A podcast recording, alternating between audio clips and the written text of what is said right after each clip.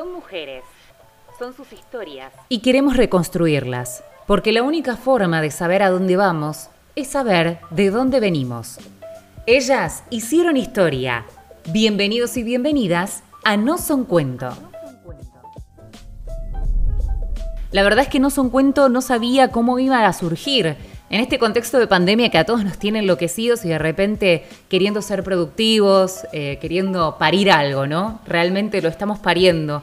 Y no sabía si iba a tener forma de blog o si iba a tener formato programa de radio.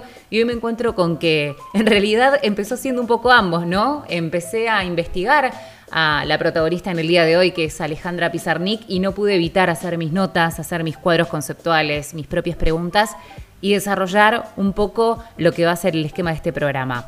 Un programa que ahora viene en formato de podcast, que vamos a ver cómo van haciendo, cómo va creciendo, cómo lo vamos alimentando y también en función de lo que ustedes vayan encontrando y preguntando, vamos a ir dándole forma juntos. Mi nombre es Jessica Marchetti, soy comunicadora social, locutora nacional del ICER y antes que nada soy una persona que no puede quedarse quieta, curiosa, rompepelotas y que también se muere de ganas de comunicar y estar siempre generando un poco de puentes entre las personas, tratar de encontrarnos y de luchar por nuestros sueños y convicciones. Parece un poco romántico, ¿no? Pero de repente tiene un poco que ver con todo lo que nos está pasando, acercarnos un poco más.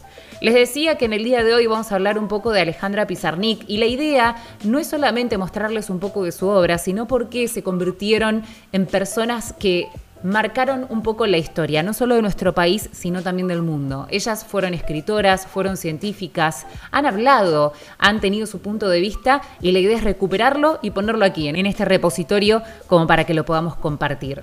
Hubo un pequeño prólogo que lo hice desde mi Instagram, tratando de animarme a darle un poco la cara, algo que no me gusta para nada y tuvo muy buena, muy buena repercusión. No es que me mida, no es que mida mis miedos y mis, mis sueños a través de la repercusión, simplemente lo hago y veo si la gente se entusiasma, ¿no? Porque es más lindo construir algo cuando lo hacemos todos juntos. Y se lo dediqué a María Elena Walsh. Obviamente voy a reconstruirlo y voy a volverlo a poner aquí en este podcast que hemos de llamar No son cuento. Alejandra Pizarnik nació en Avellaneda, en Buenos Aires, Argentina, en 1936. El cuándo parece poco, pero en realidad tiene que ver con todo, y a veces es muy importante para entenderlo. Imagínate que inauguraban el obelisco y al mismo tiempo se venía la Segunda Guerra Mundial. Estaba Hitler ahí en los Juegos Olímpicos. Una Alejandra que nació en esa fecha, pero al mismo tiempo hubo otras miles de Alejandras que brotaron en sus obras y que se enredaban en todos sus pensamientos. No tuvo una vida fácil, sus papás habían emigrado de su país y llegaban a la Argentina, eran judíos, veían cómo Hitler avanzaba, como les decía recién, a lo largo de Europa y masacraban al resto de su familia. Ese contexto va a marcar su infancia, va a marcar también su adolescencia.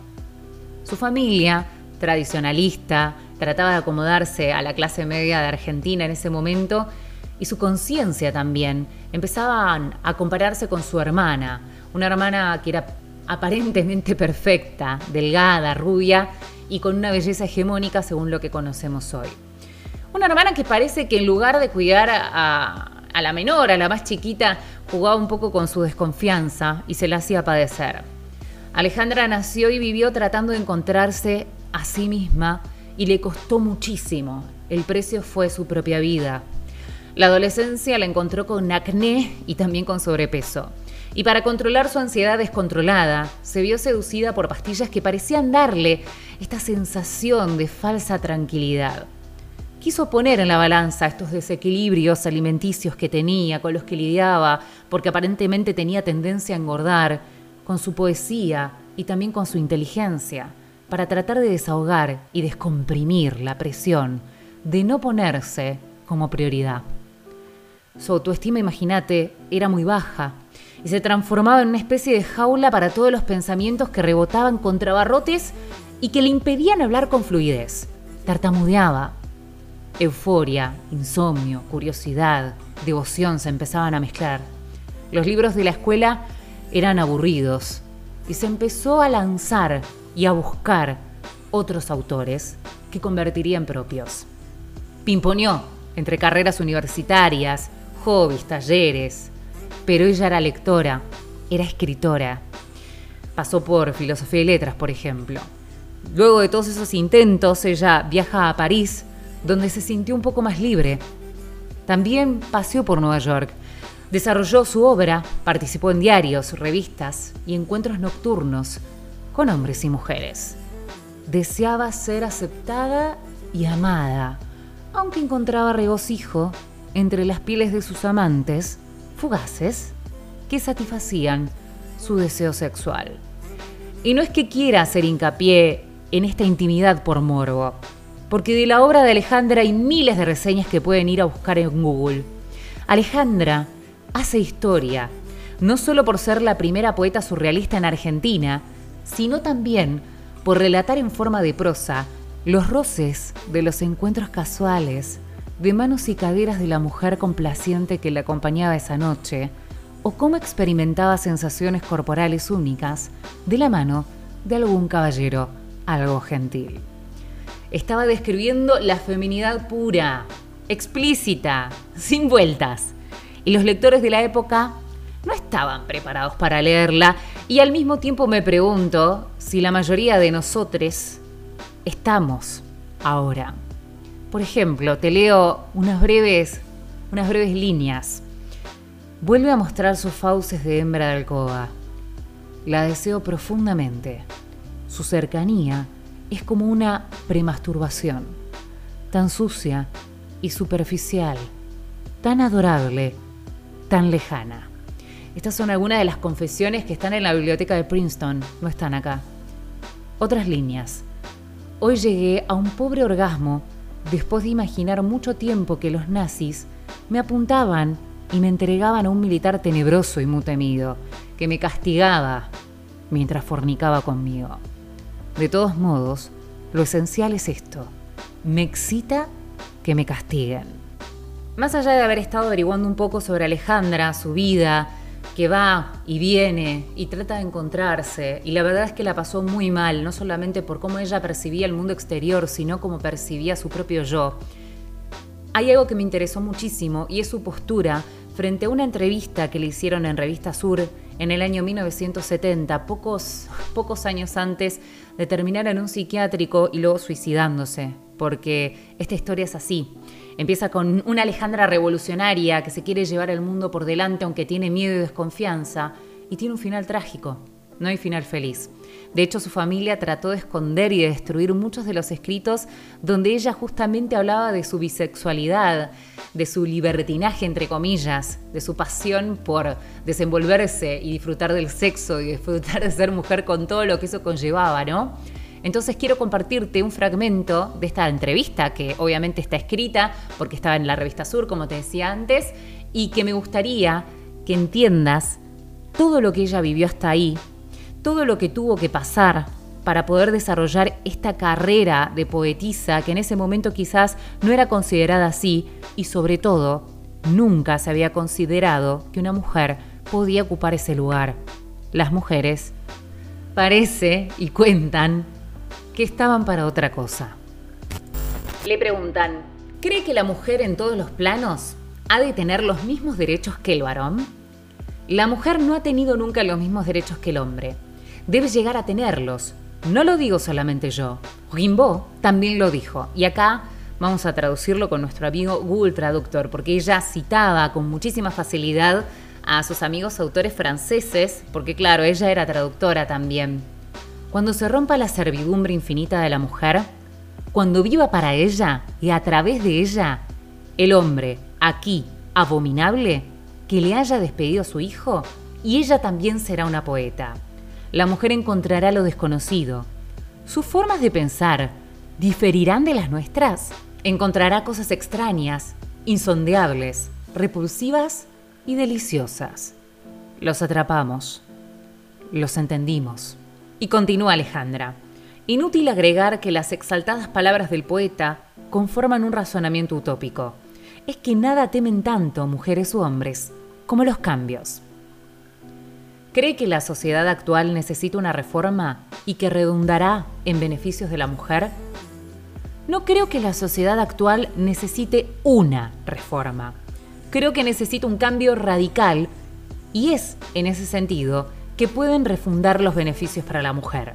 ¿Cree necesaria la educación sexual? Por cierto, puesto que lo sexual es arduo. Por el hecho de ser mujer, ¿ha encontrado impedimentos en su carrera? ¿Tuvo que luchar? ¿Contra qué y contra quién? La poesía no es una carrera, es un destino. Aunque ser mujer no me impide escribir, creo que vale la pena partir de una lucidez exasperada. De este modo, afirmo que haber nacido mujer es una desgracia, como lo es ser judío, ser pobre, ser negro, ser homosexual, ser poeta, ser argentino. Claro, es que lo importante es aquello que hacemos con nuestras desgracias. ¿Cree que las leyes que rigen el control de natalidad y el aborto deben estar en manos de la Iglesia y de los hombres que gobiernan? ¿O bien en el de las mujeres que, a pesar de ser las protagonistas del problema, no han tenido ni voz ni voto en algo que les concierne vitalmente? Esta pregunta hace referencia a un estado de cosas absurdo. Cada uno es dueño de su propio cuerpo, cada uno lo controla como quiere y como puede. Es el demonio de las bajas prohibiciones quien, amparándose en mentiras morales, ha puesto en manos gubernamentales o eclesiásticas las leyes que rigen el aborto. Esas leyes son inmorales, dueñas de una crueldad inaudita. Cabe agregar, a modo de ilustración, la sugerencia de Freud de que aquel que inventara el anticonceptivo perfecto o infalible sería tan importante para la humanidad como Jesucristo. ¿Dónde cree que está el problema más urgente de la mujer? Los conflictos de la mujer no residen en un solo problema posible de señalar. Y en este caso y en otros, la consigna sigue siendo cambiar la vida. Cuando empezaba a hablarles un poco sobre por qué el cuándo es importante, Creo que acá es donde aparece el contexto donde Alejandra había desarrollado su carrera y que había impactado tan en lo profundo de ella misma. Como les decía, Alejandra termina tomando 50 calmantes y barbitúricos que hacen que su vida finalice y termine ahí angustiada realmente, sin haber conocido lo que ella necesitaba como amor, sin haberse sentido acompañada, pero al mismo tiempo con la lucidez necesaria para entender que como mujer le costó muchísimo poder llegar más allá. Y quiero cerrar con una frase que ella misma escribió y creo que tiene que ver con esto que plantea en la entrevista. Entender que su gran momento, su gran momento no llega estando ella viva, no llega a ver las leyes que permiten que las mujeres tomen otros roles que no sean la cocina o criar hijos y que tiene que ver también profundamente con lo que ella convirtió en su propio gran demonio no encajar, no sentirse parte, y que obviamente a su vez hizo que sintiera que su familia la rechazaba por no ser perfectible, heteronormativa, femenina, para lo que ellos pensaban. Alejandra era muy consciente de lo que iba a pasar. Sabía que su obra, una vez publicada, iba a tener repercusión en algún momento y escribía para el lector del futuro. Siento envidia del lector aún no nacido que leerá mis poemas. Yo ya no estaré. Hasta aquí el episodio número uno de No Son Cuento. La idea es empezar a sumar cada vez más historias, no solamente de grandes mujeres argentinas, sino de todo el mundo, del pasado, del presente. ¿Y quién te dice si hoy no estamos escuchando o no estamos compartiendo este espacio con una del futuro? Sigamos contando historias mientras hacemos historia.